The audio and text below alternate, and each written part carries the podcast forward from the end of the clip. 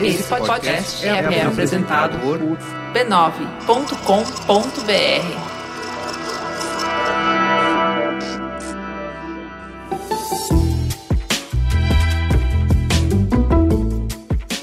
Mamileiros e mamiletes, bem-vindos ao nosso ponto de encontro para debater temas polêmicos com empatia e respeito. Eu sou a Juva Lauer. Eu sou a Cris Bartz. E pega fogo, cabaré! Esse é um plantão Mamilos gravado às pressas depois da decisão do Supremo Tribunal Federal de negar o habeas corpus preventivo ao ex-presidente Lula. Nós não somos dessas, mas entendemos que valia a pena uma boa conversa para tentar ampliar um pouco mais o horizonte sobre o nosso momento atual. O Supremo Tribunal Federal negou um habeas corpus preventivo a Luiz Inácio Lula da Silva. A maioria dos ministros rejeitou o pedido da defesa para que o ex-presidente recorresse em liberdade à condenação de 12 anos e um mês de detenção. A sessão começou na quarta-feira, dia 4, e adentrou a madrugada da quinta-feira. Já na tarde de quinta-feira, o juiz Sérgio Moro expediu ordem de prisão a Lula, onde informou que ele tem até as 17 horas de hoje para se apresentar. A situação de Lula tem grande visibilidade, especialmente porque ele lidera hoje todos os cenários eleitorais para a disputa presidencial de outubro.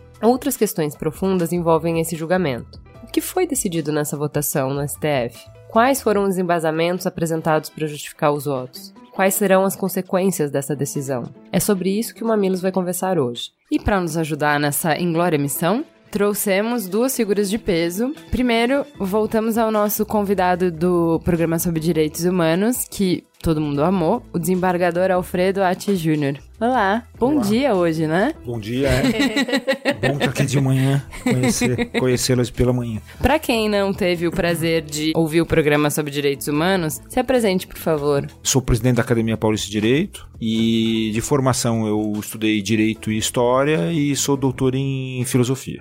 Muito bem. E desembargador do Tribunal de Justiça de São Paulo. Isso. E, para fazer o nosso contraponto, com muita qualidade, trouxemos também José Tadeu Piccolo Zanoni. Bom dia. Bom dia. Bem-vindo. Obrigado. Se apresente para o público. Bom, eu sou juiz de direito, trabalho há quase 26 anos, e é isso, trabalho na primeira vara da Fazenda Pública de Osasco. Diante desse cenário, a gente tem alguns passos para começar essa discussão, mas o primeiro deles é realmente entender o que, que significa todo o trâmite ter passado pela primeira instância, segunda instância e o que, que ele foi fazer no Supremo agora. Vocês conseguem nos explicar, Tadeu? Conta pra gente. É, o processo do Lula já foi julgado em primeiro grau, já passou pelo tribunal e agora ele está em vias de abrir prazo para recurso para o STJ e talvez para o Supremo Tribunal Federal. A questão é que a defesa do Lula já entrou com essa habeas corpus antes, já passou pelo Tribunal Regional Federal e já passou pelo STJ. E isso, o, o, o habeas corpus dele tem um outro trâmite. E aí eles recorreram ao Supremo. E é isso, por isso que foi julgado pelo Supremo, tá toda essa discussão a respeito do cabimento da prisão ou não depois do julgamento pelo tribunal, e foi isso que foi apreciado. Aí entra a discussão daquela decisão de 2016, que permite a prisão após a segunda instância. E foi o que decidiu o voto da Rosa Weber. Ela falou: bom, eu vou ficar fiel à jurisprudência, à decisão de 2016, e vou negar o habeas corpus. Aí ela ressalvou que ela foi contra, ela foi voto vencido tal, mas ela acompanhou a jurisprudência. Ao passo que o Gilmar Mendes foi contra o que ele tinha decidido em 2016. Quer dizer, está havendo essa mudança de posições e foi isso que gerou o resultado que a gente viu anteontem e a Tata Celeuma em cima do voto da Rosa Weber, porque ela tinha falado que ela era contra a prisão em segundo grau mas votou seguindo a jurisprudência, a decisão do, do tribunal de dois anos atrás. Para a gente ter uma noção do trâmite completo, eu queria entender. Você tem um julgamento em primeira instância que sai uma sentença, você pode recorrer e você vai para uma segunda instância. Se a gente fala do trâmite completo, para onde que isso vai depois? Então, agora, depois do Tribunal Regional Federal, ele pode ir para o STJ, Superior Tribunal de Justiça, atendidos os requisitos. Porque uma coisa é, o juiz dá a sentença, a parte pode escrever em resumo, não gostei, recorro e o tribunal reaprecia. Agora. Qualquer da... um pode fazer isso? Qualquer parte no processo pode recorrer. Eu já vi recurso em uma folha de sulfite datilografado que derrubou uma sentença minha, certo? Então é basicamente isso. O tribunal recupera todo o conhecimento da causa. Agora, para você ir para o STJ, não basta falar isso, ah, não gostei, recorro. Não é, não é nada disso. Tanto que fazer um recurso para o STJ exige todo um trabalho, uma preparação. São peças longas. Enfim, tem que atender diversos requisitos para você recorrer e para o recurso subir para o Superior Tribunal de Justiça. E isso daí também vale para o Supremo Tribunal Federal. Eles têm que atender vários requisitos. Então, é por isso também que os advogados mais caros entram nessa hora, porque é a gente que tem a técnica, o preparo para fazer um recurso desse tipo. Porque o advogado normal, comum, ele sabe fazer um recurso. Ele fala: bom, olha, não gostei da sentença, a sentença tem isso, isso, isso, não olhou isso, isso, É aquilo. É a sua folha datilografada. É. A minha folha datilografada era bem menos que isso. Mas um recurso atualmente, a pessoa coloca: olha, não gostei por causa disso, eu peço isso daqui. É uma coisa até relativamente simples de entender.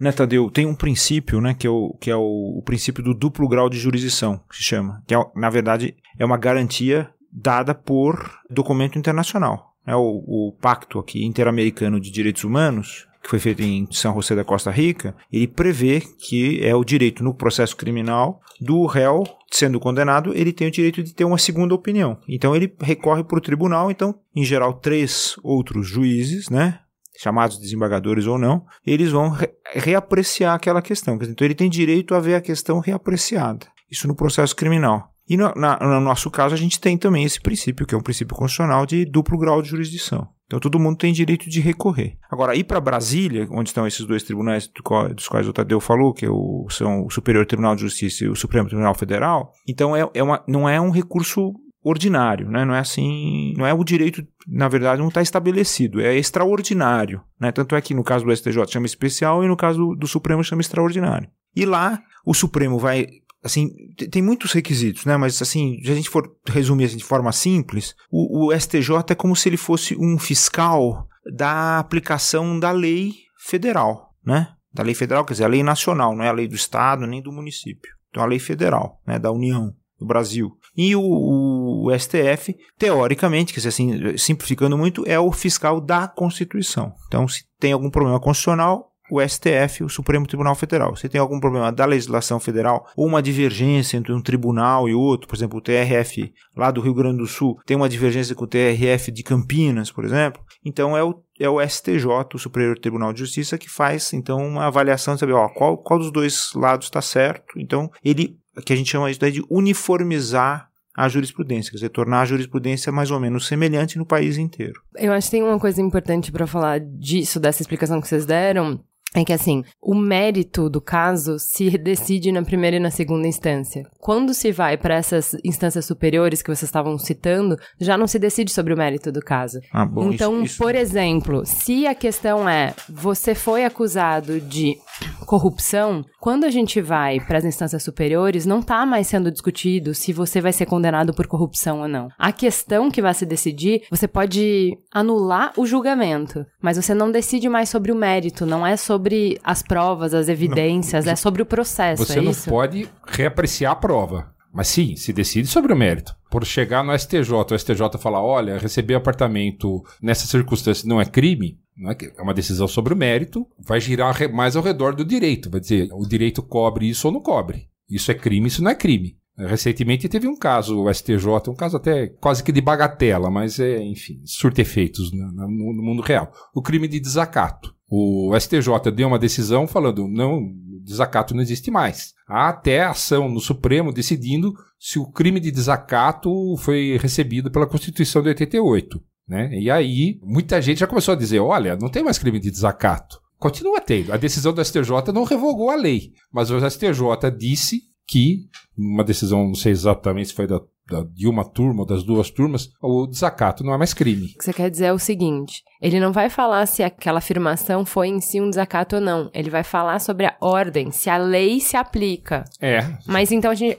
De alguma maneira, a gente não tá falando sobre o mérito. Eu não vou discutir se você falou, se você não falou, se isso é um desacato ou ah, não sim, é. se o fato ou não aconteceu, não, não Isso, vai exatamente. falar mais Não sobre é o isso. mérito, né? A gente Não, vai falar é. sobre a questão mais assim, se juridicamente se aplicou ou não. É isso? Então, mas aí tem uma, uma questão aí que eu acho que é importante. O, em geral, no jargão jurídico, e foi muito usado na, na decisão agora do Supremo, é essa história de os fatos são indiscutíveis. Exato. Então, os, os fatos não se discutem mais. Não é? Exato. Acontece que qualquer julgamento não é um julgamento sobre fatos. Qualquer julgamento é assim: você vê alguma coisa acontecer, né? E você precisa dizer, olha, isso daí se enquadra em que tipo de lei, em que tipo de tese jurídica, né? Então, você vê um atropelamento, então isso é um fato. Mas o que, que aconteceu de fato? É um homicídio culposo? Foi proposital? Não foi proposital? Não é? Então isso é um enquadramento jurídico. Então, na verdade, essa história de dizer assim que você não vai apreciar o fato de novo é errada. Porque toda vez que você está apreciando o direito, você está apreciando o fato. Porque você está querendo saber se aquilo lá que aconteceu ou não, e da forma como aconteceu, se ele se encaixa numa lei. Né? Alguém dá um tiro e uma pessoa morre. Isso é homicídio? Pode ser homicídio, né? Ou pode não ser homicídio. É um crime? Pode ser ou pode não ser. Se for legítima defesa, não é. Essa questão é uma questão muito assim de, de, de discussão. Então, toda vez que você está apreciando uma questão, você não está deixando de lado o fato. Você está de novo olhando para o fato para dizer assim: olha, o direito que se aplica não é aquele que foi aplicado pelo juiz anterior, mas é o que vai ser aplicado agora pelos juízes que estão apreciando aqui a, esse momento a questão. Então, isso está sempre em jogo. Então, essa história de dizer assim: olha, porque isso tem a ver um pouco com a grande discussão, né? Exato. Ah, não, agora já está tudo. O pessoal diz assim, não, como o primeiro juiz disse que o, o ex-presidente Lula tem o tal do triplex lá no, no Guarujá, e isso aí corresponde a uma é, um ato de corrupção, etc, etc e tal, e o, e o tribunal regional, né, os três juízes disseram, não, é, é isso mesmo que aconteceu, então parece até que o STJ né, e o STF não vão poder rediscutir isso. Não, eles vão poder rediscutir isso, porque é preciso examinar a prova, o que está escrito lá no processo, para saber se de fato aquilo lá configura ou não corrupção, como foi dito, ou lavagem de dinheiro, etc.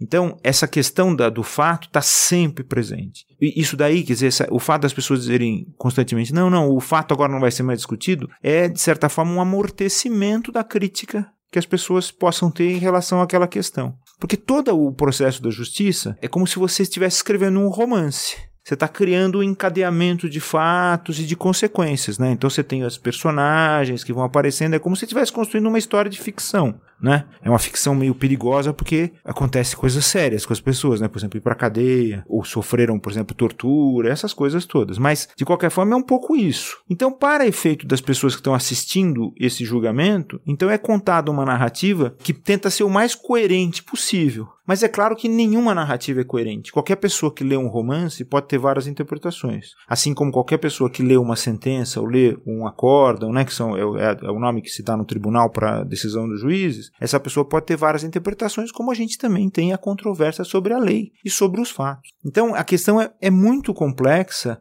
para a gente dizer assim, não, acabou, que qualquer coisa acabou. Na verdade, você é, se conforma com um determinado processo, com uma determinada narrativa que faz com que você se aquiete, né? Mas acontece que a tensão social, sobretudo num caso como esse, a tendência é ela, é ela continuar, né? Sobretudo se a decisão não é convincente, né? Eu acho que o grande problema atual que a gente está vivendo é exatamente esse, a decisão, todas as decisões não foram convincentes. Então vamos voltar um pouquinho para o rito novamente. O que a gente está falando aqui é que toda essa discussão que a gente viu está baseada numa lei que foi mudada muito recentemente, que é a possibilidade de prisão em segunda instância, que foi alterada em 2016. Em que contexto que aconteceu essa alteração? Então, tem que voltar um pouco. Em 2009, o Supremo mudou o entendimento, que até 2009 é o entendimento que a pessoa pode cumprir a pena após o segundo grau. Em 2009 eles mudaram, que no sentido de que não, tem que esgotar os recursos para a pessoa ir presa. E aí foram mudar isso em 2016. Exatamente o que está por trás dessa mudança em 2016 eu não sei. Mas o fato é, o advogado, ele sabendo que a pessoa só vai presa depois de esgotar os recursos ou de tentar esgotar os recursos, ele vai recorrer. Então, houve o acordo do tribunal, ele vai tentar recorrer para o STJ. E aí o Tribunal de Justiça tem um departamento tem o, o, presidente da seção de direito criminal tem que fazer um exame se esse processo pode subir para Brasília. E muito processo não sobe. É negado o segmento, o processo não sobe. E aí a, o advogado recorre e o recurso vai direto para o Superior Tribunal de Justiça. Então eu acredito que em 2016 o pessoal viu, depois de sete anos de mudança de entendimento, acho que o pessoal viu e falou assim: opa, isso gerou um afluxo muito grande e isso não pode, isso não é bom, isso daí não está sendo Uma decisão produtivo. mais sobre processual do que efetivamente é, o espírito da lei. Foi por falar assim, olha, quem tem acesso Mas a também- esses recursos é uma parcela muito pequena da população que está gerando muito retrabalho, não porque realmente tem algum mérito nessa decisão, mas simplesmente porque já que eu tenho esses recursos que eu posso usar, eu, Eu fico postergando uma coisa que já está decidida. Eu não, tenho, eu não tenho certeza se esse foi exatamente um dos fundamentos, mas eu acredito que teve a ver. Como também teve a ver que em 2016 já tínhamos alguns anos de Operação Lava Jato. Isso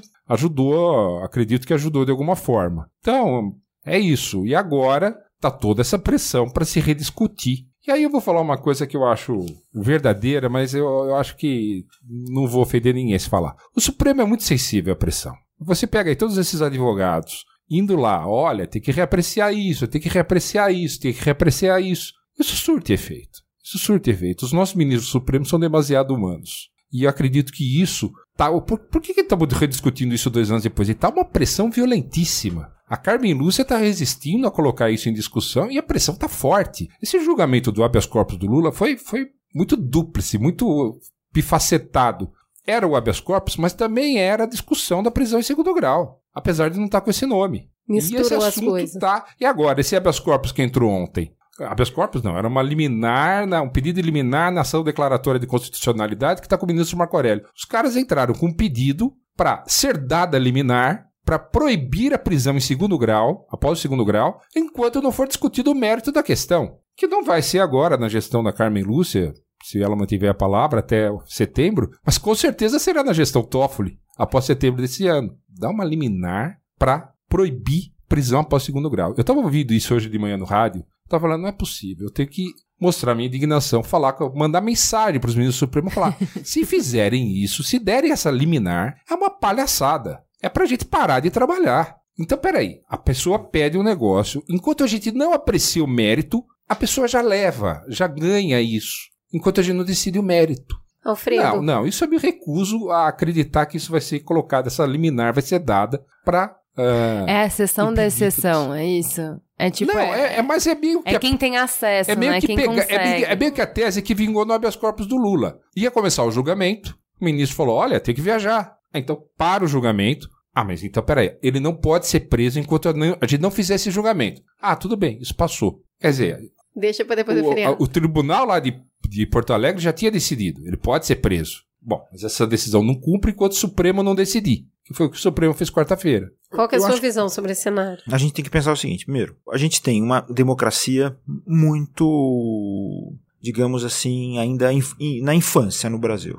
né? A gente vai ter 30 anos da Constituição de 88, da redemocratização. E se a gente for ver corretamente, quer dizer, na nossa história, se levar a sério, né, digamos, a análise da história e da história jurídica do Brasil, a gente não teve antes democracia efetiva no Brasil. A gente teve muitos períodos de exceção, a gente teve é, regimes que a gente não, hoje não chamaria de democráticos de forma alguma. Se a gente for comparar, por exemplo, o regime que a gente vive hoje em relação ao período de 46, quer dizer, depois da ditadura Vargas, até 64, quando houve o golpe civil-militar, você não vai chamar aquele período de democracia como antes a gente costumava chamar. né? A gente falava, por exemplo, durante a ditadura do regime militar de 64, a gente falava restaurar a democracia. Eu acho que o termo correto seria assim, construir a democracia brasileira. Então a gente está construindo desde 85, 86, 88, com muita dificuldade. Você vê, por exemplo, a questão da lei de anistia, que até hoje ela é passível de discussão. Você vê uma decisão que não foi convincente. Né? Inclusive, o Brasil tem até uma condenação na Corte Interamericana a propósito de ter concedido anistia para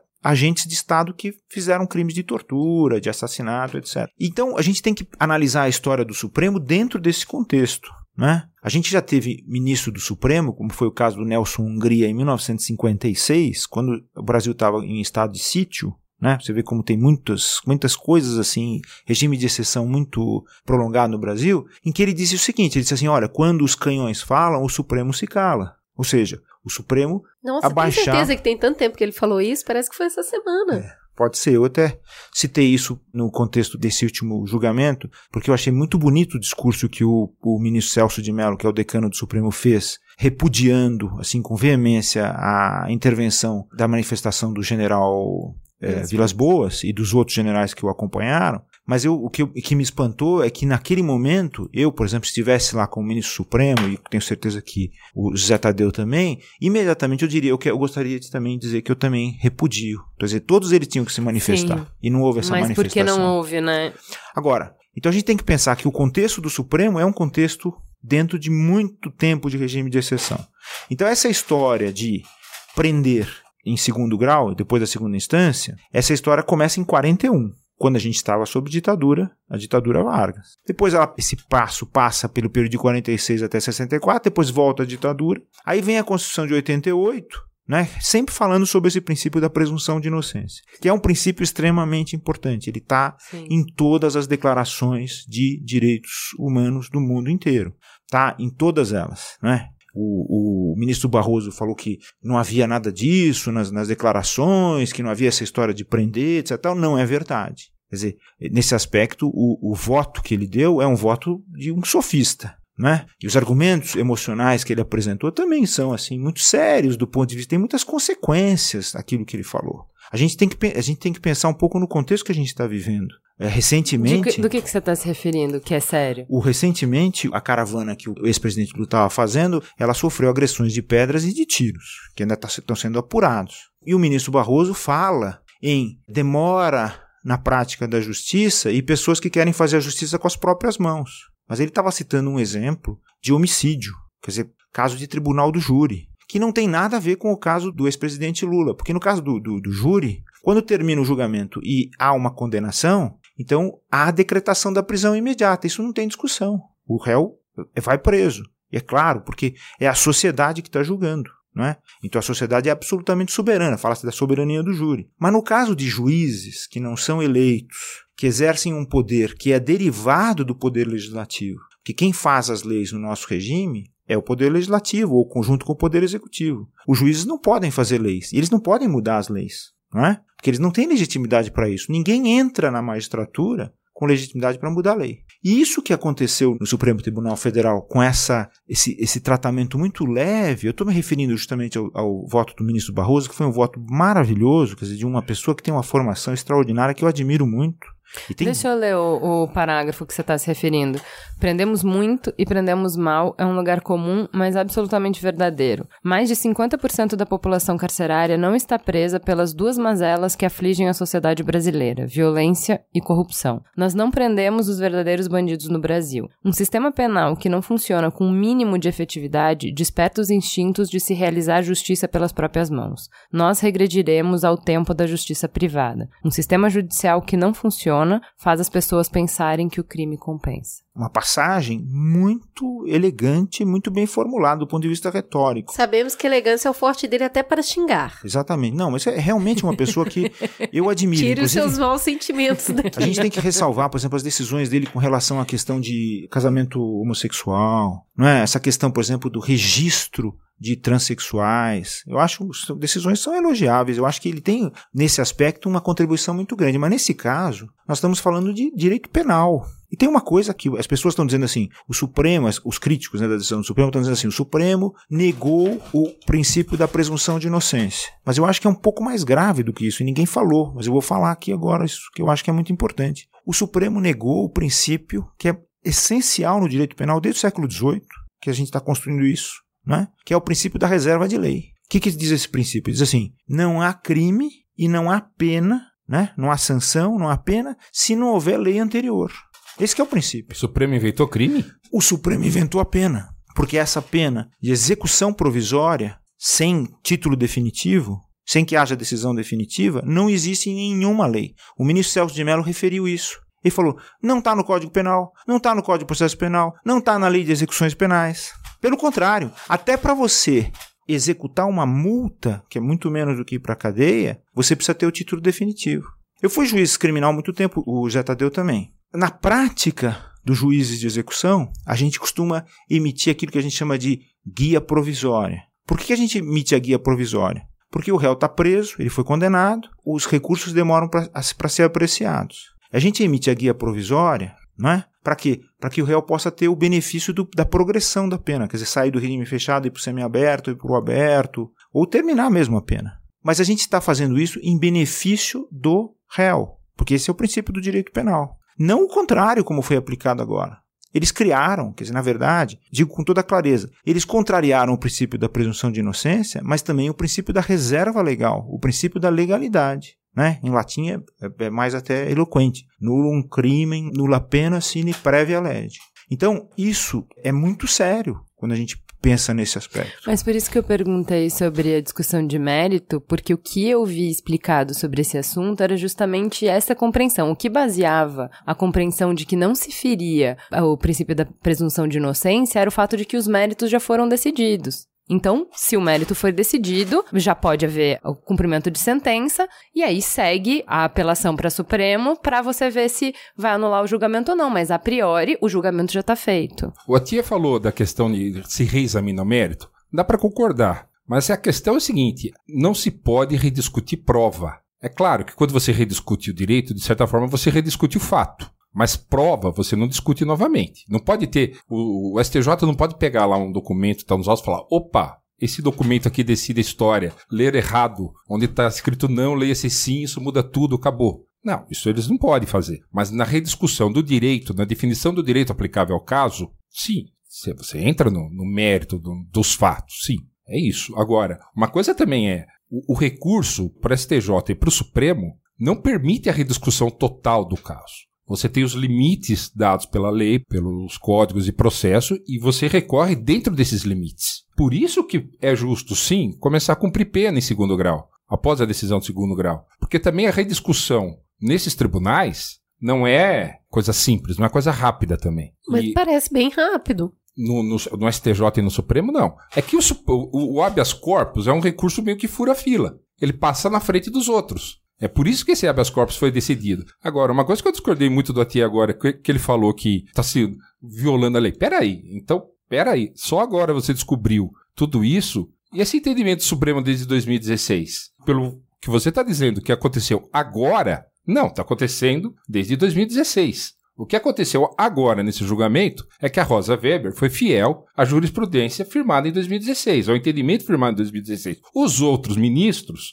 nunca pararam de discutir isso daí. Todos esses ministros que foram vencidos na outra discussão continuam dando liminares para réus aguardarem o julgamento em liberdade, o julgamento pelo STJ e pelo Supremo. Eles continuam dando. Esse que é o problema sério do Supremo Tribunal Federal nessa questão. A Rosa Weber Sabe o que, É, que ela falou? eu- Eu achei só- interessante. Ela falou assim: olha, eu discordei. É. Mas foi decidido. E Exato. porque foi decidido, ela falou, de stare decisis, que ela falou assim: olha, se a gente entendeu e a gente construiu uma jurisprudência, a gente construiu um consenso, independente da minha preferência individual, do que eu acredito, agora, a partir dessa decisão, eu passo a decidir sempre de acordo com o que o Supremo decidiu. Ela falou assim: porque senão eu vou criar um desbalanço em que quem for pra minha corte, os processos que chegarem na minha mão têm, entre aspas, um benefício. E aí você cria um conflito, e isso não pode acontecer. É. Então, assim, o que se falou é que depois desse caso, desde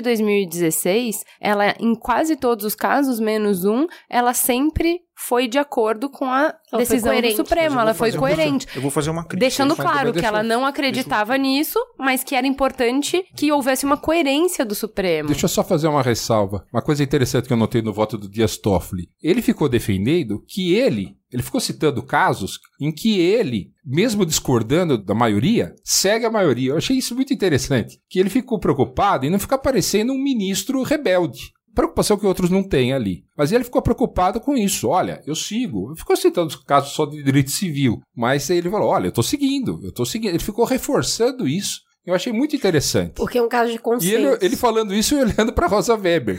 Olha, eu sigo, eu sigo, eu não estou desrespeitando. Isso também tem a ver com em setembro ele vira presidente do Supremo e eu achei que ele quis deixar claro que ele respeita essa- toda essa questão. Porque essa questão, e também que a tia levantou de decisões do Supremo, é muito interessante ver isso, o próprio desrespeito às decisões que eles dizem que são vinculantes. Agora, com relação a essa questão do voto da Rosa Weber, que foi o voto, quer dizer, digamos assim, muito elogiado pela mídia, né? Pela mídia, digamos assim, oficial, por ser um voto de coerência, Sim. ela, na verdade, falou sobre a questão do colegiado. Ela se submete ao colegiado, como você leu.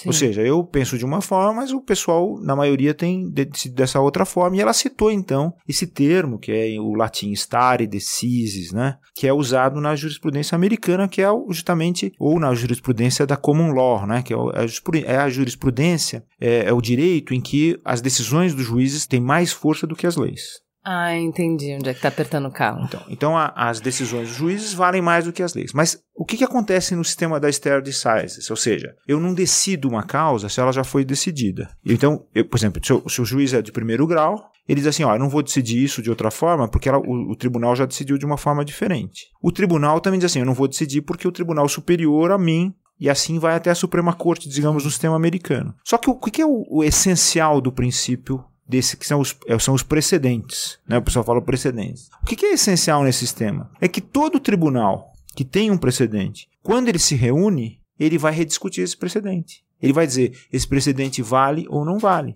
Ele é constantemente rediscutido. Basta ver a jurisprudência, ler os, as decisões norte-americanas, que são decisões maravilhosas em geral, mas você vê que eles estão sempre discutindo isso. E, sobretudo, essas questões na Suprema Corte. Por exemplo, vou dar só um exemplo. Questão de é, você poder estabelecer cotas nas universidades públicas americanas. Até hoje isso não está assentado de forma nenhuma no, na Suprema Corte e, portanto, nem é permitido nos Estados Unidos. Posso fazer Ou uma seja, parte? É que a questão lá no, no, nos Estados Unidos, nem tudo chega na Suprema Corte. Aqui, a porta de entrada para a Suprema Corte é muito mais larga. Lá não, é muito mas, mais estreita. Tá a pessoa é... faz o pedido para a questão ser apreciada e lá eles já decidem. Mas deixa eu explicar muito, como é que é Muito finamente o que vai ser apreciado por eles. Tá. E aí, sim, sendo colocado em plenário, eles vão reavaliar o precedente daquele caso. Aqui, o Toffoli colocou isso no voto dele. Olha, todas as questões que chegam aqui no plenário, inclusive súmula vinculante, ele falou, a gente pode rediscutir. Falei, opa, então tá tudo em aberto. Para tá ele tá tudo em aberto, não, toda hora. Mas, pera, mas,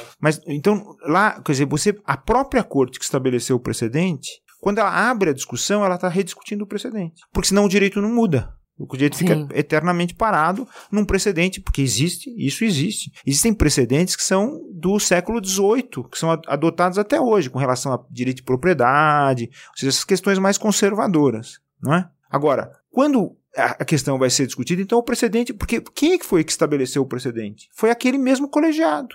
Então o colegiado vai reapreciar, reapreciar, porque a autoridade é dele. É? Então, nesse caso específico do voto da ministra Rosa Weber, ela, na verdade, errou ao, ao citar essas questões. Porque é exatamente nesse sistema em que as coisas são discutidas. Elas ela, são rediscutidas e rediscutidas. E ela tinha que discutir naquela hora. Ela tinha que dizer assim: olha, como agora isso está em jogo, porque a decisão que eles estão tomando é um precedente. Claro, porque qualquer decisão é um precedente. Então, a minha opinião é esta. E não dizer assim, não, a minha opinião é essa, mas eu vou decidir o contrário.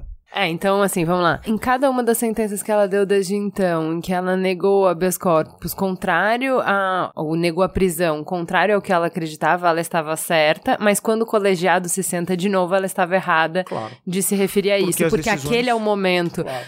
Na de decisão que era só dela, ela não devia rediscutir, claro. mas no momento que o colegiado se senta então, de novo, é o momento então, de discutir. E é, e é um erro muito grave, eu acho. Eu considero isso um erro grave, né? Eu até discutiria, a gente está discutindo, digamos assim, com bastante bastante liberdade essa questão, não é uma crítica que um, um, magistrado faz a outro, né? Porque a gente não pode fazer isso. Mas é uma crítica, digamos assim, é, para dar um nome mais charmoso, uma crítica científica. Né? Eu até discutiria, eh, no caso do Supremo também, eu discutiria, por exemplo, algumas questões de formação dos próprios magistrados do Supremo. Que a gente precisa rediscutir isso. Como é? assim? Ah, qual é a formação que todos eles têm? É preciso discutir isso. A sociedade precisa discutir isso para saber se eles têm realmente, se eles realmente têm condição. Não, mas isso é importante discutir. Se eles realmente têm condição de modificar decisões que são decisões democráticas, ou seja, decisões do povo por meio de representantes eleitos. Então, por exemplo, essa tese do ministro Barroso, muito sedutora, de que eles seriam, digamos assim, uma vanguarda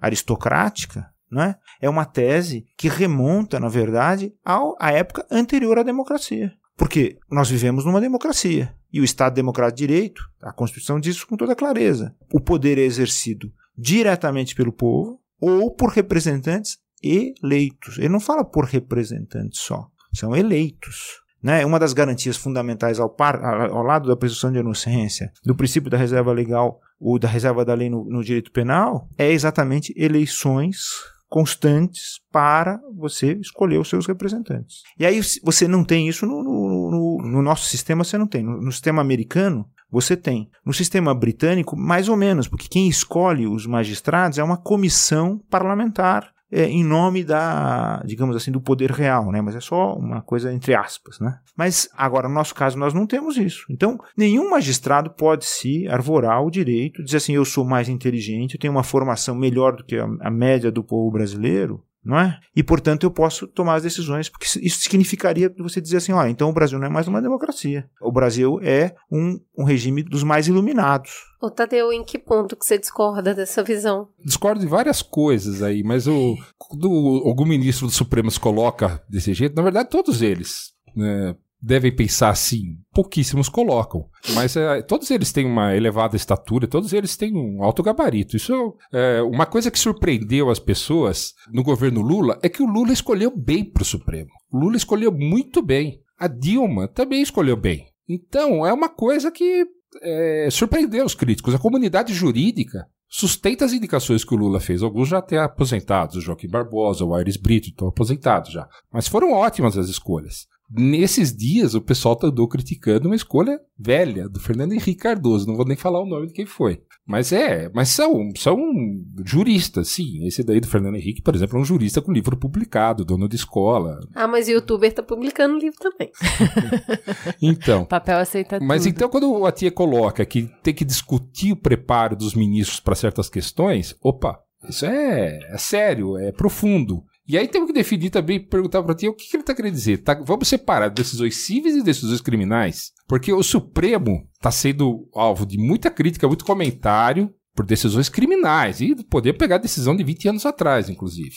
Essas decisões criminais sempre suscitaram muita celeuma. E nas questões cíveis, como é que o Supremo está decidindo? Como é que a gente vai decidir isso aí? Isso é uma coisa que eu coloco. Na questão do precedente, aquilo que eu falei, o, a Suprema Corte Americana é muito restritiva ao rediscutir os precedentes dela. Eu já acompanhei bem mais essas discussões que tramitam na Suprema Corte, hoje eu vejo muito pouco, mas é, ela é bem seletiva. Então, é aquela comparação que sempre é feita. Ah, o Supremo americano reaprecia 150 questões por ano. Aqui decide não sei quantas mil questões por ano. É, porque o nosso Supremo vem tentando restringir a porta de acesso já há vários anos e não consegue. E isso é uma coisa que o Barroso fala. Temos que restringir essa porta de acesso. Temos que deixar o nosso papel reservados para coisas mais sérias, mais importantes. Então, realmente é um amesquinhamento. Eu acho um amesquinhamento do Supremo essa coisa de ficar rediscutindo habeas corpus de réu comum. Quer dizer, o Lula é o réu comum nesse caso. É, mas né? eu gosto da. Por mais que, por mais A- que a seja ques- quase certificado. Mas o que está sendo é, decidido é isso que eu acho que é interessante trazer para discussão, porque senão a gente não consegue dar o patamar e o alcance que essa decisão provocou no país, né? O que está sendo de- decidido não é um réu comum. O que está sendo decidido é o candidato das próximas eleições que em todos os cenários está na frente. Então, assim, e é por isso que isso causa interesse, inclusive na mídia internacional. Então, eu tava lendo hoje de manhã, é, acho que é no New York Times, é uma matéria sobre. O título da matéria era bem apelativo, vai. A democracia brasileira empurrada para o abismo. É um artigo de opinião, mas eu achei interessante, às vezes, assim, a gente tá tão polarizado aqui, as opiniões estão tão apaixonadas, que às vezes me agrada ter algum distanciamento. Eu acho que o, im- o importante vai ser o distanciamento histórico, que é o que vai nos dar a dimensão do que realmente está acontecendo. Mas pra hoje, no momento, não dá. O que temos pra hoje é talvez um distanciamento de quem não tá envolvido diretamente nos acontecimentos. E eu gostei do jeito que eles apresentaram a questão, porque eles falam que, assim, o reino da lei e a independência do judiciário são conquistas frágeis em muitos países. E eles são suscetíveis a bruscas mudanças, né? Bruscos reveses. Então, o que, que eles estão falando? Que, assim, você colocar a pessoa, o candidato, que está na frente das pesquisas, então, ou seja, que tem a preferência popular, né? Que é isso que o Alfredo está falando várias vezes. Assim, a gente está numa democracia, é a escolha do povo. Se a maioria do povo escolhe aquela pessoa, você tirar ele, você deixar ele inelegível, não é uma decisão pequena, não é uma decisão menor, não é uma decisão fácil de se tomar. O que eu entendo é o seguinte: não é pela história do Lula, não é por quem ele é, não é porque ele é especial que esse julgamento merece tanta atenção, na minha concepção. Na minha concepção, o que faz a Juliana ter algum interesse por isso é que, se a gente está falando de democracia e a gente tem uma maioria que se identifica com este candidato, independente de eu concordar ou não, porque não concordo, ok? Para deixar claro, não concordo. Mas independente disso, em nome da democracia, mais do que de qualquer coisa, você tirar esse candidato da jogada tem um peso muito importante. Então os ritos têm que ser cumpridos à risca, com transparência e como um outro artigo que eu tava lendo, eu tava falando hoje de manhã, que assim, não basta só ser correto, tem que parecer correto. É importante que tenha um didatismo nisso tudo, que se mostre que está, olha, eu vou estar tá frustrando uma grande camada da população. Para eu frustrar uma grande camada da população, é importante que eu demonstre correção nisso tudo e que seja justo. Então, acho que é por isso que se estressa em detalhes um procedimento que, como a gente estava discutindo aqui, é para a minoria da minoria da minoria da população. 30% da comunidade carcerária no Brasil nem começou a ser julgada. A gente não tá falando de trânsito julgado. A gente tá falando que a gente tem 30% de pessoas que ainda tá no processo, em primeira instância, e já estão presas. Então, assim, essa não é, de maneira nenhuma, a discussão que a gente está tendo reflete uma discussão do sistema prisional brasileiro. E quanto mais do sistema judiciário brasileiro. Isso é definitivamente uma decisão sobre o Lula e que vai, de fato, ter é, consequência, como o Alfredo estava explicando, de criar uma jurisprudência que vai atingir outros casos, mas são pouquíssimos casos de pessoas altamente privilegiadas que conseguem recursos para chegar até essa instância. Então, aí, e, aí, e aí eu acho que é importante, eu acho que isso que você falou é muito importante, Ju, porque a gente tem que pensar o seguinte: primeiro, a gente está vivendo uma fase no mundo inteiro, não é só no Brasil. Eu não trouxe aqui um autor francês muito interessante que ele examina como houve um crescimento enorme da punição no mundo inteiro. Punitivismo, né? O punitivismo, a, o, o incremento. No Brasil, nós tivemos um aumento da população carcerária que é, assim, assustador. E em outros países também. O Brasil tem esse aumento. E, e a gente tem que considerar quem está preso. Não pode pegar a estatística de preso definitivo e dizer, não, o Brasil está em quadragésimo lugar. Não. O Brasil tem mais de 700 mil presos. Tem gente que está presa esperando o julgamento. Agora, a culpa é do que? Da, da impunidade? Não. Na verdade, há uma punição exagerada e essa punição, evidentemente, ela está se fazendo não apenas contra a lei, contra a Constituição, mas também contra a própria população. Porque a gente precisa saber quem é que está preso. Por quais crimes as pessoas estão presas? Será que vale a pena a gente continuar a pensar, por exemplo, que a gente tem que punir esses, esses pequenos traficantezinhos de favela, esses pequenos traficantezinhos de, de periferia, que são, são as famílias? Vai preso o, o companheiro, fica a companheira no lugar dele, depois ela vai presa. Aí você tem todo aquele problema de saber se a mulher que tem um filho pequeno, ela continua no, no presídio ou não. Que na verdade está voltado para exatamente essa população mais pobre. O Versi, da revista Super Interessante, colocou um um post interessante no Facebook. Conta pra gente. A Rosa Weber julgou 58 pedidos de habeas corpus de condenados em segunda instância. 58 pedidos. Ela negou 57. Só liberou uma mulher condenada por roubar 180 reais em mercadorias, porque considerou o crime pífio demais. Imaginar então que a Rosa Weber e a Carmen Lúcia estão macomunadas com Romero Jucá, com generais linhadura, com a CIA, que quer roubar o pré-sal, é um delírio um delírio completo. Imaginar que elas são umas otárias úteis a serviço de tudo isso, aí me parece basicamente machismo. De resto, o Lula está sendo conduzido a, a, uma cela, mas não vai passar muito tempo preso.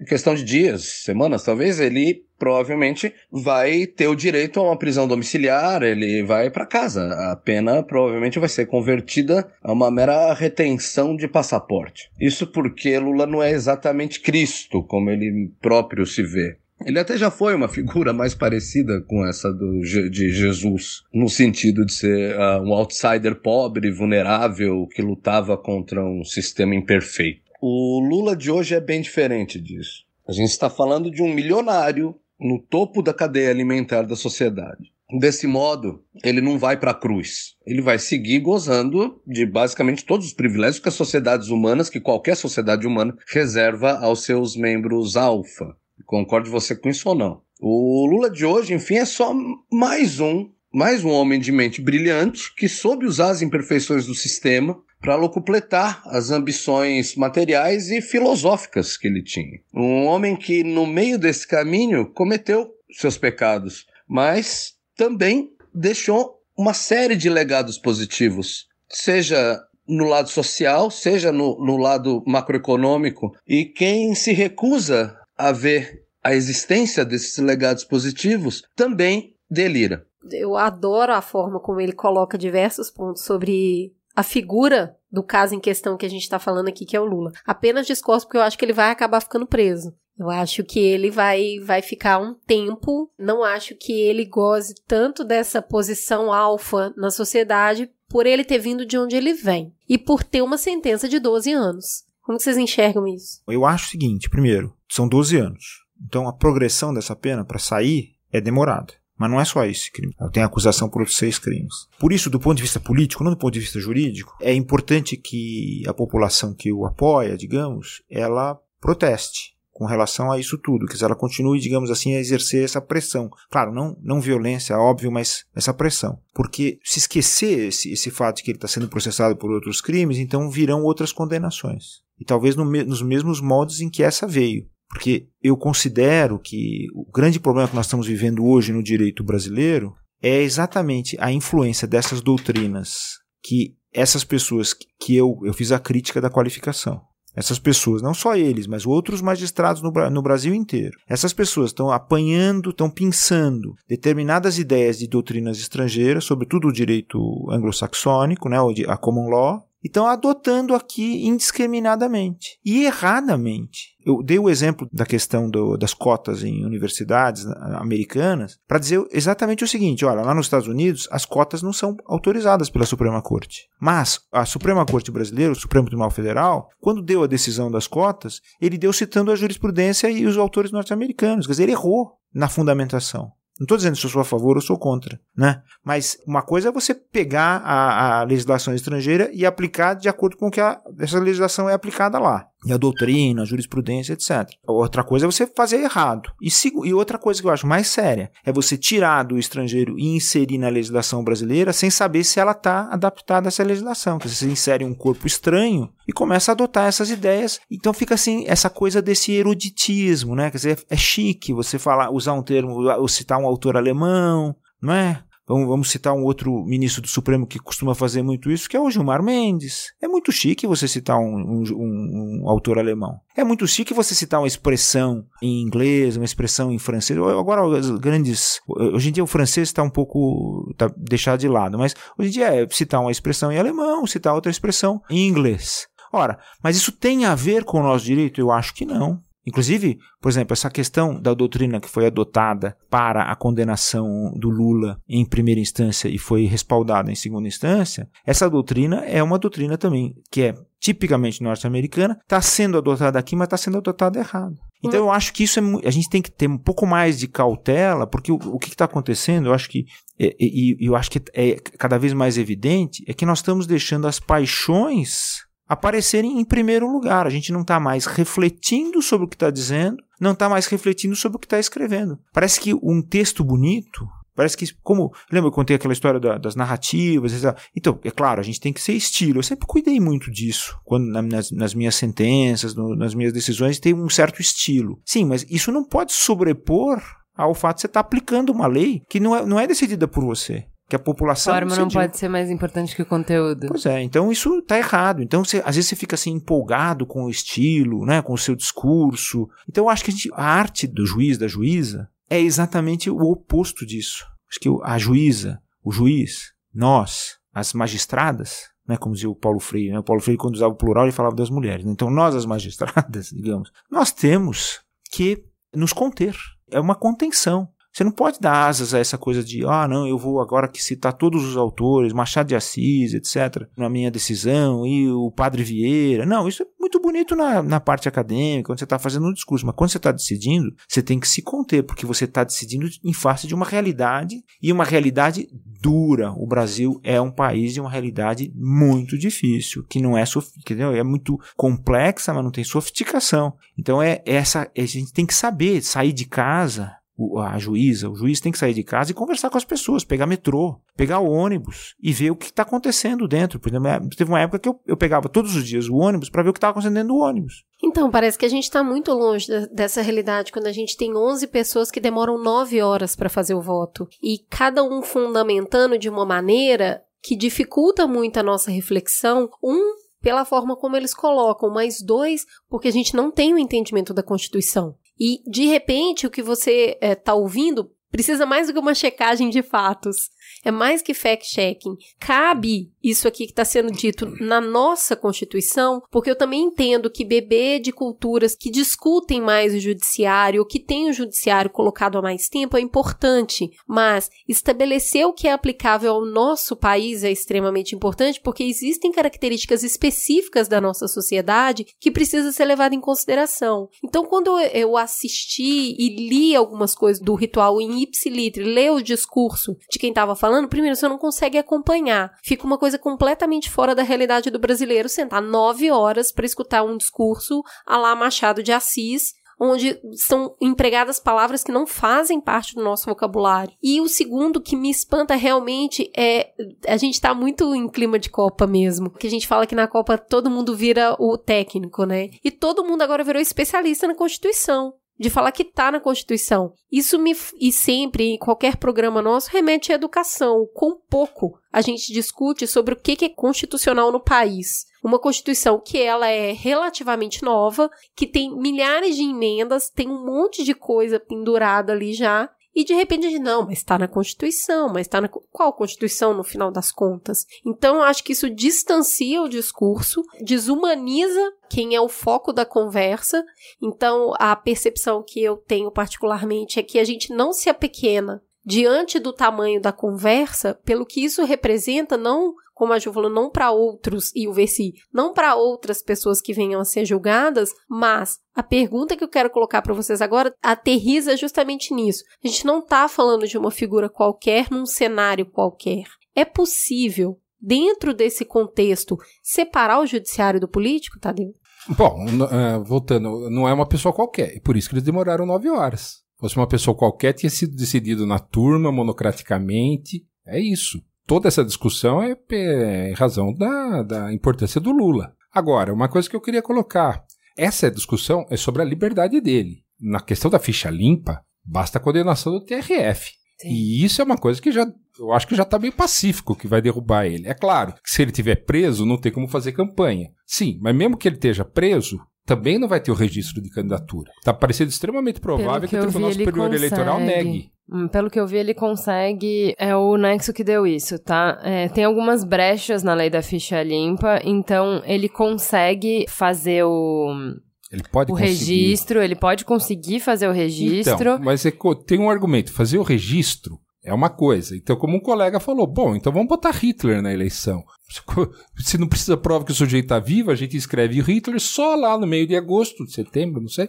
Aí alguém vai falar: não, não, mas não pode. Não, o registro sim. Mas aí eu até acho que o TSE é claro, temos que lembrar que existem outros atores políticos. Alguém Sim. vai chegar no TSE e vai falar: olha, o Lula é inelegível. A gente não pode deixar ele entrar fazendo campanha. E eu acho que o TSE vai puxar essa discussão para frente. Aí é um argumento que o pessoal coloca se o devido processo está sendo respeitado, se a lei está sendo respeitada. Bom, quando algumas questões se colocam como de vida ou morte de extrema relevância, eu não entendo por que querem que, olha, já que demora de todo mundo, esse vai demorar muito também. Eu, se fosse juíza, puxava isso pra fila, pra frente da fila, o quanto antes. Porque também o julgador tá sendo pressionado.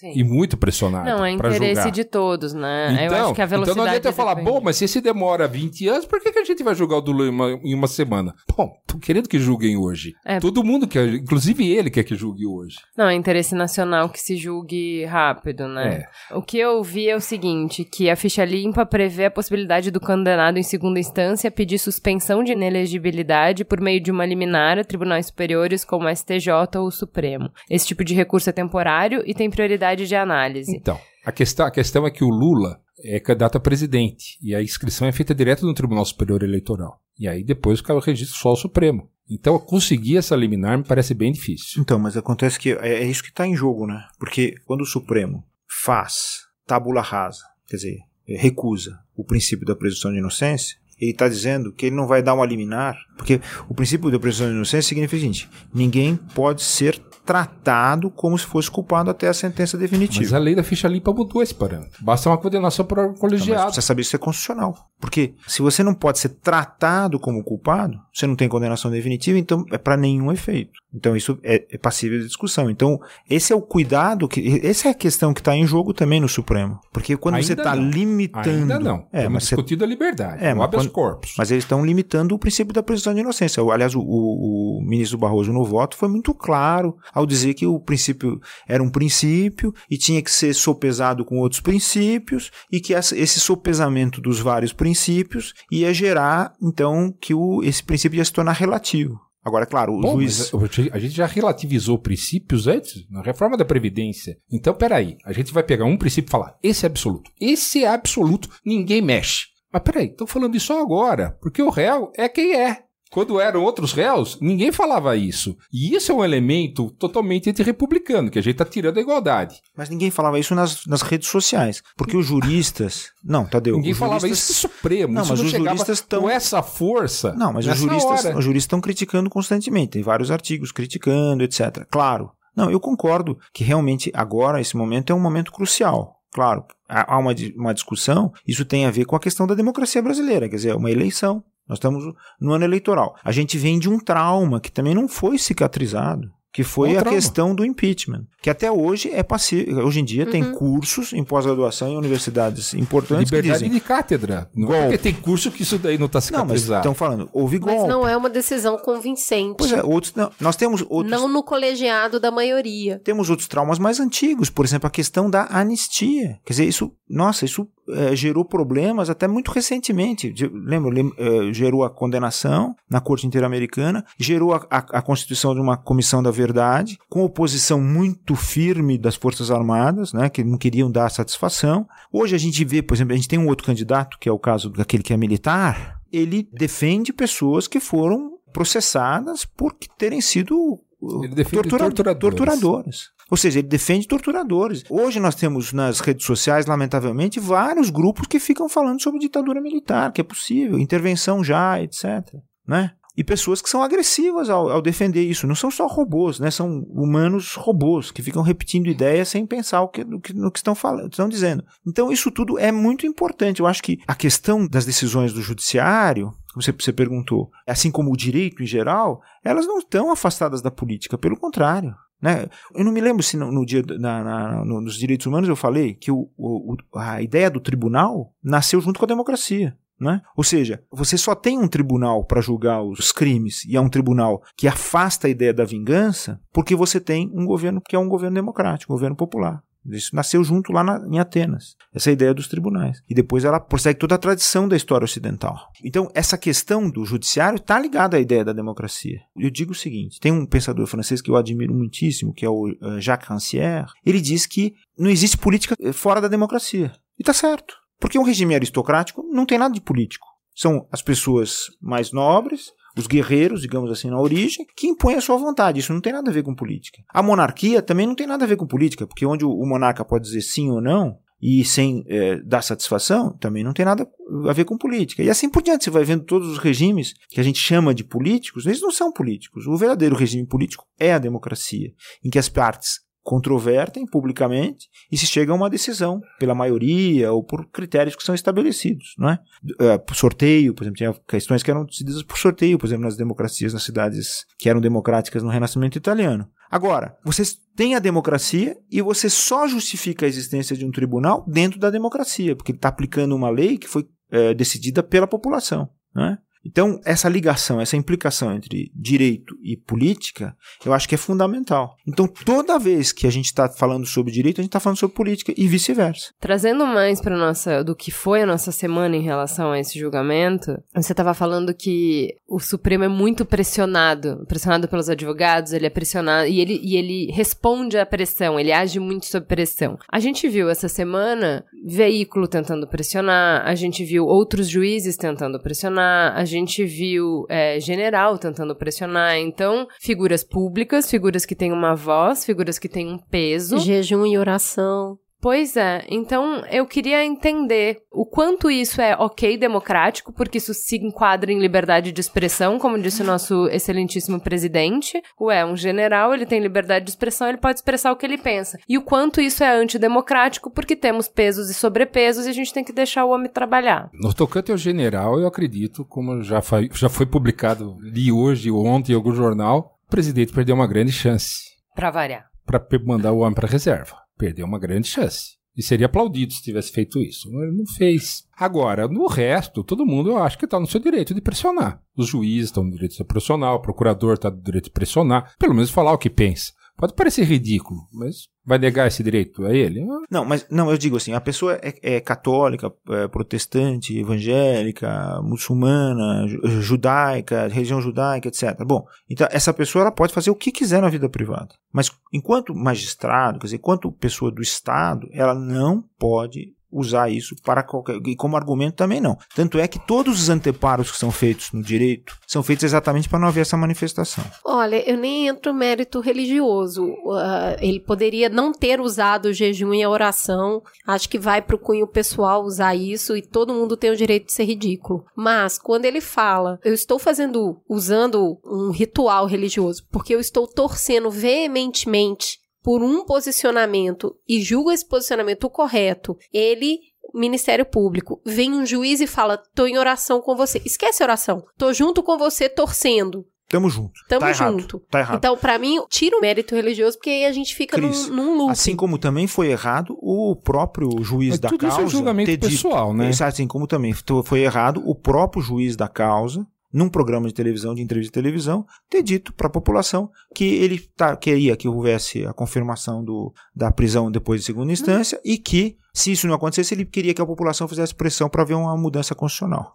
Olha Bom, só, ah, você não eles são- aceita Ele disso estava falando mais futebol. tecnicamente. Ele estava falando isso mais tecnicamente, mais de forma pessoal. Mas ele não tem há um certo cuidado Mas tem uma proibição. Tem uma proibição que está no, no Estatuto da Magistratura. Eu acho essa proibição correta. Quer dizer, se o juiz vai julgar uma causa, ele não pode dar opinião. Se ele vai julgar aquela questão. Ele já no- no julgou a causa. árbitro, Ele já julgou a causa. Mesmo que tenha julgado, mas se ele é o Ele árbitro, já ele a vai. Ele não pode sair do jogo, o árbitro não pode sair do jogo e dizer assim: olha, Corinthians e Palmeiras, Palmeiras ganhou de 1 a 0 Valeu, Pra- pra- pra- Ele fala assim: ó, ó, foi ótimo. Que beleza. Ele não pode, ele não pode dizer isso. E Acabou o jogo, pro ele pode dizer. pro próximo. Ele não Você pode tá dizer louco? Então nunca, quer dizer, o juiz, na verdade, ele está impedido, Coisas porque essa, essa questão da imparcialidade, não existe neutralidade, é claro, ninguém é neutro, porque depende da Exato. formação. Mas a imparcialidade é uma construção difícil, mas, e é muito exigente. Compromisso nosso. E a gente tem que fazer. No caso do general, é proibido por causa da hierarquia. Ele não pode manifestar. As Forças Armadas são uma- um instrumento. Elas têm que agir de acordo, porque é um, é um instrumento muito grave, porque o Estado se define pelo monopólio do uso legítimo da violência. Elas é que têm as armas, assim como as polícias e assim por diante. Então, no, no caso deles, a restrição é muito maior. Não pode se manifestar de forma alguma. Eles obedecem ordens, são usados pelos órgãos democráticos para fazer isso ou aquilo. No caso da magistratura do Ministério Público, não podem se manifestar no que diz respeito aos casos em que estão envolvidos, que Ponto. foram ou vêm. E mais, agora tem mais uma coisa que eu acho que é, que é a mais importante. Então, juízes no não podem se manifestar população- sobre um caso que eles não têm em mãos. Uma... Eles não estavam se manifestando Não, sobre mas- o Lula. Importante deixar claro. Estavam se manifestando sobre uma questão, sobre uma questão que está na pauta do Supremo. Preciso deixar bem claro. Tá Não me tá pareceu. errado. Bem separado. Porque Não tá quando errado porque o habeas corpus, no, em último grau, é quanto à decisão deles.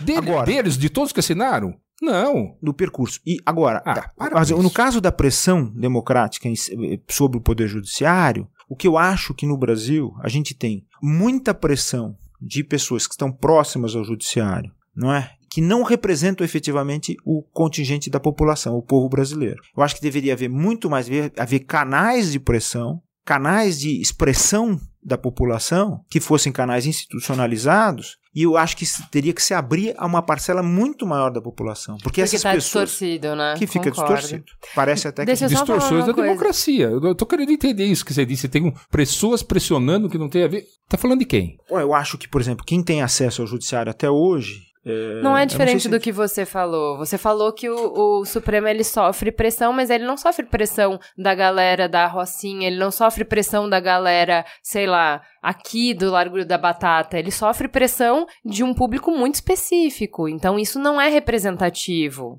Tenho- Ele não tá falando uma coisa diferente do que você já falou Eu tenho aqui. um Ah. É, tem duas coisas que eu acho importantes. Como é que a gente pede mais imparcialidade, exige mais imparcialidade de um árbitro de futebol do que de um juiz? Eu, não acho a comparação completamente isso. descabida. Por quê? Me, me explica que eu quero entender. Veja bem, a gente avalia dentro de cada caso. Se o juiz faltou com a imparcialidade, ele pode ser afastado do caso.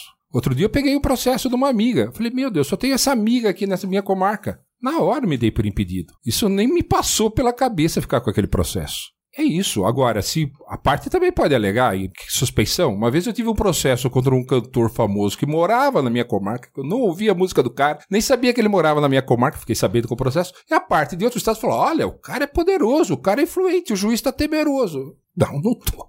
Desculpa, Eu até falei na minha explicação, falei, escuta, o cara tá achando que aqui é uma vilinha, que o cantor sai na rua e todo mundo fica sabendo, que as criancinhas correm pra ele e que as criancinhas também o juiz. Não, não é assim, meu caro.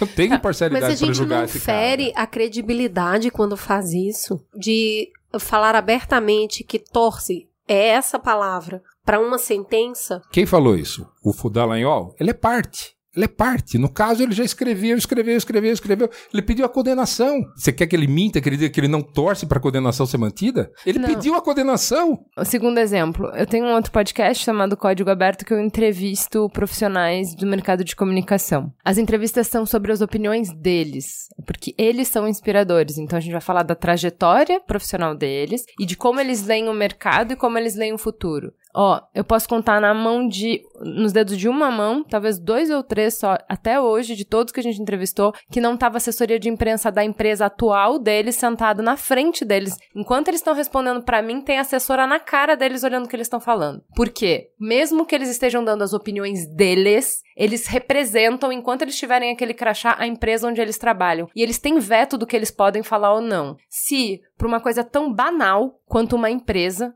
que na boa é banal o que eu acho daquela empresa ou deixo de achar, perto do que a gente tá falando, que a gente tá falando de uma democracia, que é uma coisa que atinge todo mundo. O posicionamento de um juiz, ele não deveria ter o mesmo cuidado no sentido de, olha, seu Dallagnol, você tem a sua opinião, mas você aqui está representando a procuradoria, você está representando o sistema judiciário brasileiro, num caso que vai definir a inedibilidade do candidato que tem a maioria dos votos hoje, a intenção de votos hoje, então você não pode falar. O Facebook fala pro Cris Dias que ele não pode sentar na mesa e falar o que ele quer. O Nexo fala que o Charlot não pode falar o que ele quer. Todas as empresas do Brasil definem o que, que os seus empregados podem falar ou não. não Porque tem esse rede decoro. social é canal de comunicação hoje. Então, o meio É Não- sério não- isso? não a gente tá conta. falando do Dallagnol ainda? Tamo. e do juiz.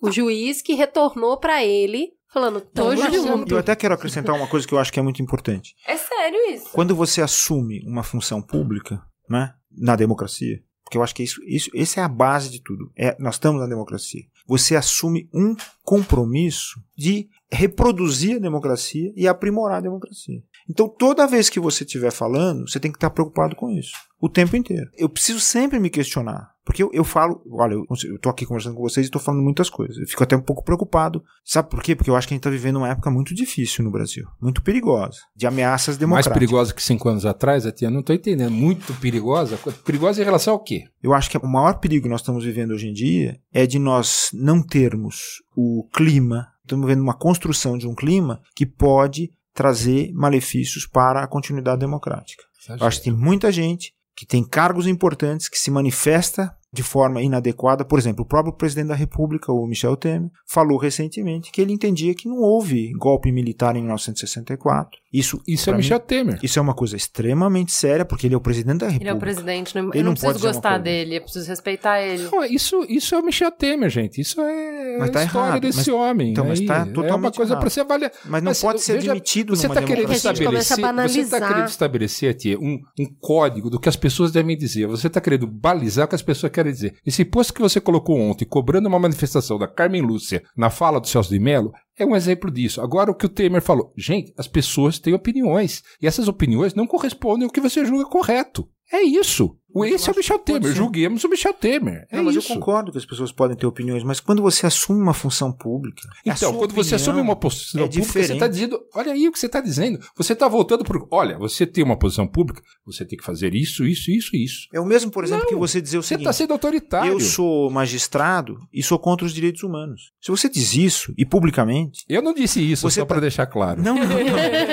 Não, mas eu não tô dizendo. Eu tô usando, desculpa, Tadeu. Eu tô usando você, mas assim, no genérico, genérico. Uma pessoa dizer, eu sou magistrado, eu sou magistrada e sou contra os direitos humanos. Isso é proibido. Por quê? Porque você, ao ser magistrado, você está obrigado a aplicar o direito vigente no país. E desse direito faz parte o Estatuto dos Direitos Humanos, tanto o que está na Constituição quanto as- as- os tratados internacionais. Você não pode fazer isso. Eu não posso dizer, na minha opinião, essa história de eh, presunção de inocência não é tão boa assim. Está errada, a Constituição está errada. Você não pode dizer isso como magistrado ou como magistrado. Ninguém pode falar isso. Tá falando em cima de uma questão que é controvertida Você atualmente. não que é- pode. ah, mas eu estou falando propositalmente, porque eu acho que as pessoas precisam sentir isso. Eu acho que elas têm que ter essa tensão. Não adianta, eu acho que o, o discurso do direito tá- ficou banal, ficou ruim para a sociedade. Primeiro, porque as pessoas não falam coisas que são compreensíveis. Isso é, para mim, é evidente. Mas segundo, porque elas querem se distanciar da realidade até nos exemplos. Hoje você pega livros e, e aulas de, de professores de cursinho, esse estilo que eu acho horroroso, o estilo de cursinho que acabou ficando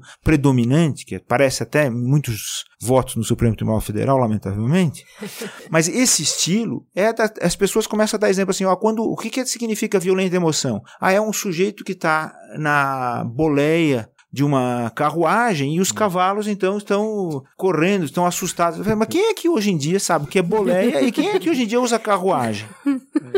As pessoas continuam a usar esses exemplos para afastar da realidade. Não, você tem que dizer claramente. Violenta emoção é o seguinte: eu vou votar em fulano e esse fulano está em via de ser preso. Pronto. Aí, nossa, então realmente as pessoas estão emocionadas. É, basta ver os vídeos das manifestações que estão ocorrendo em São Bernardo. Né, em volta do, do sindicato e assim por diante. Como é que estão as pessoas? Basta ver o fato de você morar num bairro de classe média, mais alta aqui em São Paulo, e você ter, ter, ter visto os fogos ou as os panelaços que foram é, que ocorreram emoção. depois. Que isso? Foi. É, é- é como eu moro perto do estádio, parecia um jogo que tinha acabado. Essa situação é muito séria. Eu acho que a gente isso, ah, precisa haver um discurso diferente. A gente precisa construir um discurso. E todos nós somos eh, exercemos uma função pública, mesmo na hora de manifestar uma opinião, num jantar, numa reunião qualquer, a gente precisa construir a democracia. Esse é um compromisso. Nós temos um compromisso com o Estado, chama Estado Democrático de Direito. Gente, temos que encerrar. É, Eu estou um pouco mais confusa do que eu entrei, e é assim que eu gosto. A gente fala bastante no Mamilos que para toda questão complexa tem uma resposta simples e errada. Então, problemas complexos não têm respostas simples. Eu acho que do nosso objetivo a gente conseguiu explicar o que estava sendo decidido, a gente conseguiu explicar qual era a polêmica, por que, que isso era trazia polêmica, por que, que tem gente apaixonada de um lado e apaixonada do outro. A gente conseguiu mostrar as implicações, então por que, que estamos debruçados sobre isso, por que, que isso importa, por que, que importa decidir sobre isso, as implicações que vão ter tanto nas eleições quanto por criar uma jurisprudência para outros casos e as limitações que isso tem também. Então acho que temos um programa, né, Cris? Temos um programa que vai repercutir aí. Amanhã ele já está desatualizado, daqui uma hora ele está desatualizado. É um início de uma conversa sobre. Precisamos conversar sobre isso, porque tem muita coisa sendo imputado a favor e muitas coisas sendo imputadas contra que complexificam o debate. Então, quando a gente limpa um pouco desse universo de discussão aqui é enorme e tenta focar no que realmente está acontecendo agora, a gente tenta entender um pouco melhor a situação. A gente abordou aqui um fator. A gente está conversando sobre o jurídico e como o político interfere nesse jurídico e quem são os personagens.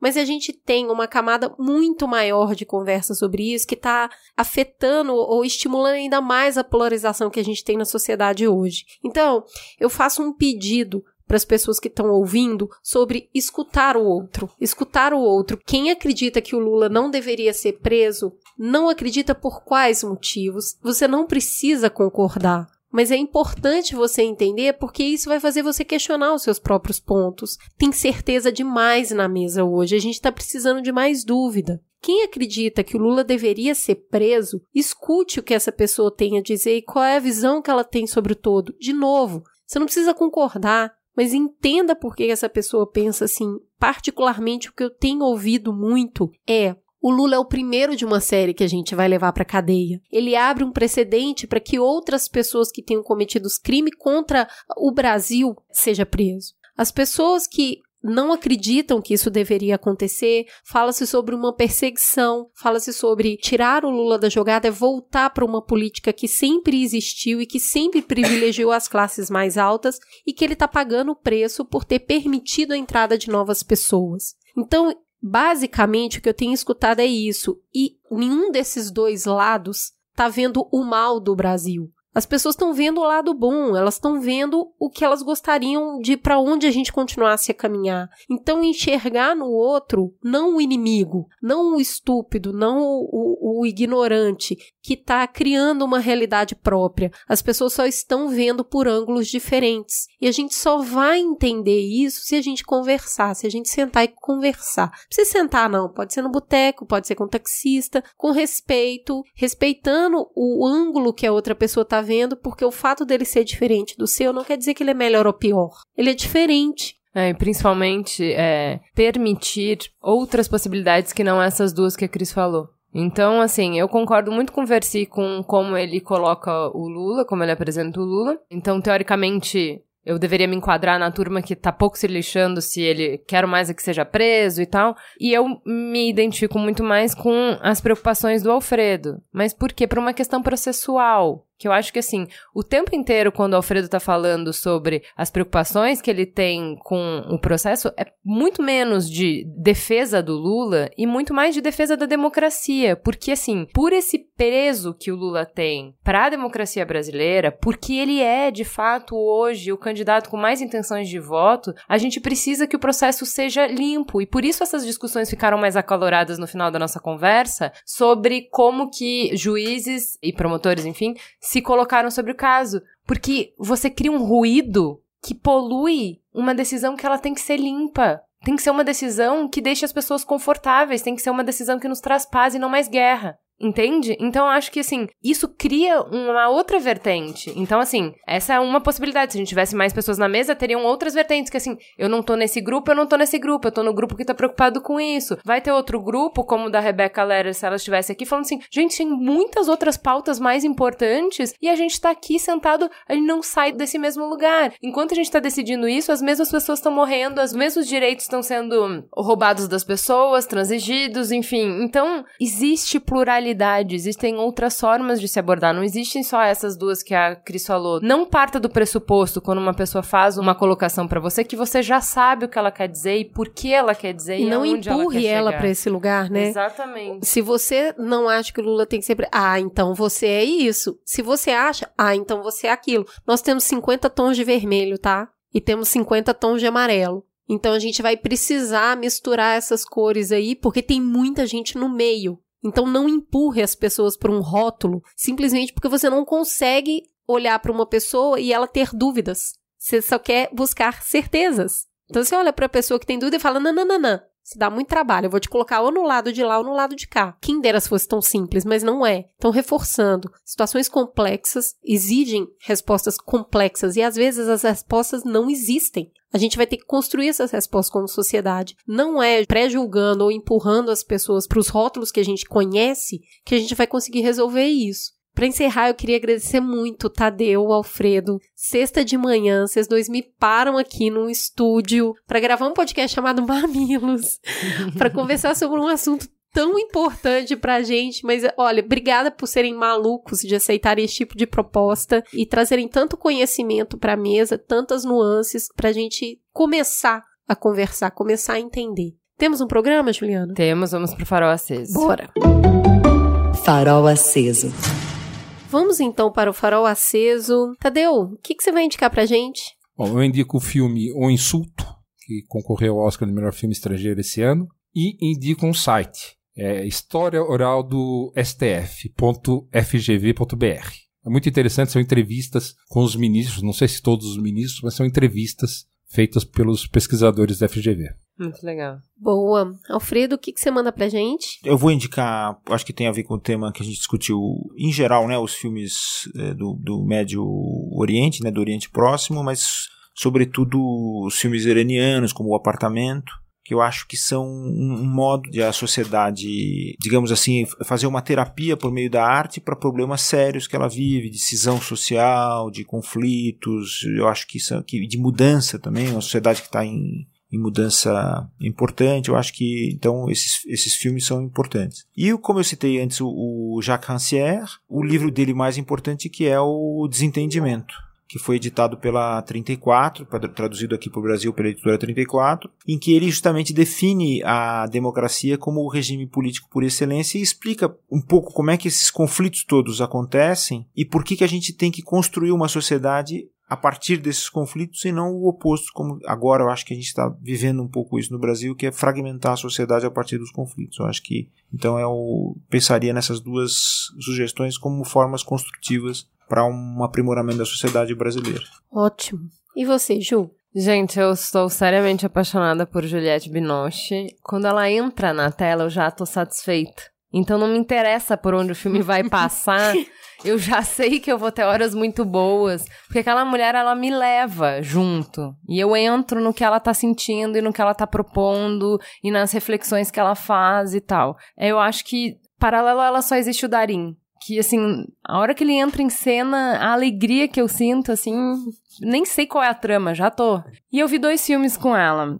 Eu assisti no Cine Belas Artes o Deixa a Luz do Sol Entrar, e aí pra você ver o, o, o, o peso dessa mulher, né? Eu fui achando que ia ser um feel-good movie, o filme não tem nada disso. Não é um filme leve, porque o cartaz, né? É uma mulher com o sol na luz da janela. E aí a sinopse é uma mulher que tenta reconstruir sua vida amorosa, uma mulher de meia idade. Aí eu falei, ai, comédia romântica, vamos lá, vamos ser felizes, né? Juliette Binoche, comédia romântica, tá tudo certo. E, pô, não é nada disso. E mesmo assim eu não saí desapontada do cinema. Então eu acho que assim, não necessariamente é nem sei dizer se o filme é bom ou ruim, mas eu depois eu fiquei conversando com as meninas do banheiro feminino que ele provoca tantas conversas. Eu acho que se eu sentasse com as minhas amigas depois, a gente conversaria por horas pelos casos que mostraram ali, porque ele vai mostrando encontros dela, né? Então, quem que a gente se torna depois de algumas decepções amorosas, né? Então, como a gente fica com medo, como a gente fica fechado, como a gente fica machucado, e quão pouco a gente tem para entregar e quão poucas chances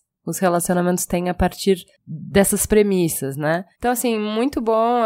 Eu achei que promoveu debates interessantes, acho que é, é gostoso por isso, e, e ela é fantástica. Só ver ela em cena, o corpo dela, o rosto dela, de ser uma mulher acho que na, nessa ficção ela tinha uns 40 e poucos, que tá usando um micro shorts e um botão e tá sexy, incrível, maravilhosa, e no outro dia tá sem maquiagem, sem pentear o cabelo, e com as rugas que ela tem, com a cara que ela tem, com o cabelo que ela tem. Então, ela representa muita coisa pra gente. O quanto ela fica à vontade com o corpo dela e com o quanto o corpo dela consegue transmitir sentimentos e mensagens, eu acho uma coisa fenomenal. E o outro é o Mil Vezes Boa Noite que tá na Netflix, vocês podem assistir. Ela é uma fotógrafa de guerra que sofre um acidente e aí tem toda uma discussão de se quanto isso é certo, né? Quanto a sua vida profissional afeta a sua família. Então, como ela tem dois filhos, como é que você pode ser fotógrafa de guerra sendo mãe, né? Você tem direito de fazer isso com as suas filhas?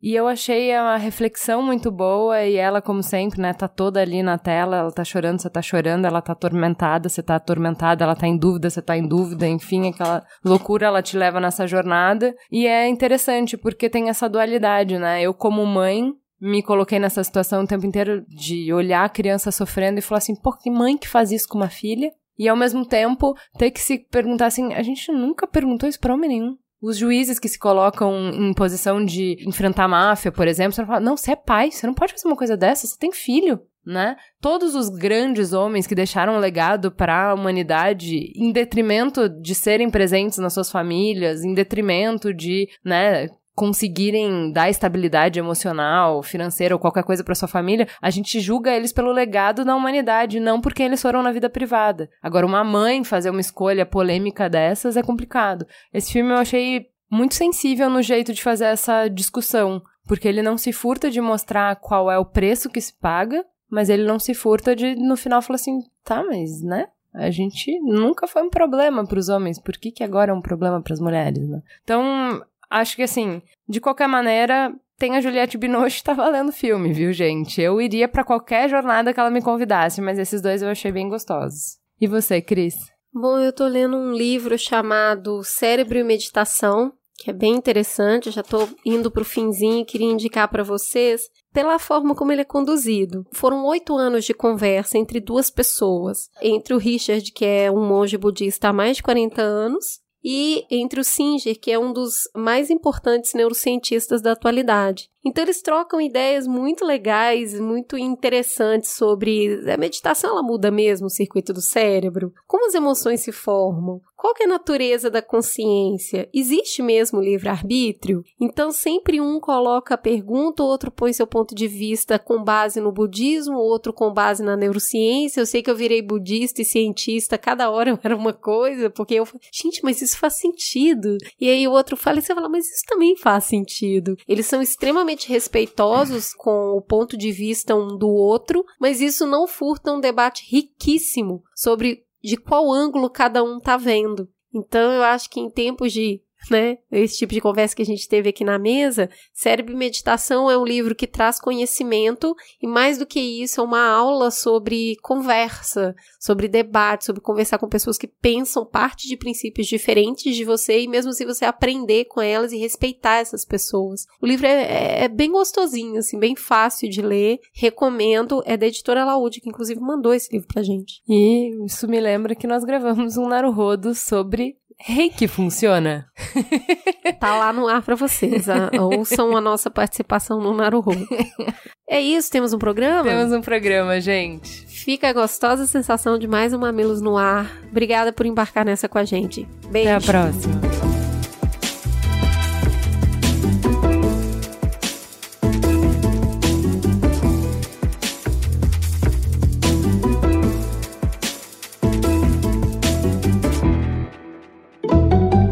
Mamilos jornalismo de peito aberto. O Mamilos é o resultado do trabalho colaborativo de uma equipe apaixonada. Edição Caio Corraine, redes sociais Guilherme Iano e equipe, apoio à pauta Jaqueline Costa e grande elenco, transcrição dos programas Lu Machado e Mamiland. Este podcast foi editado por Caio Corraine.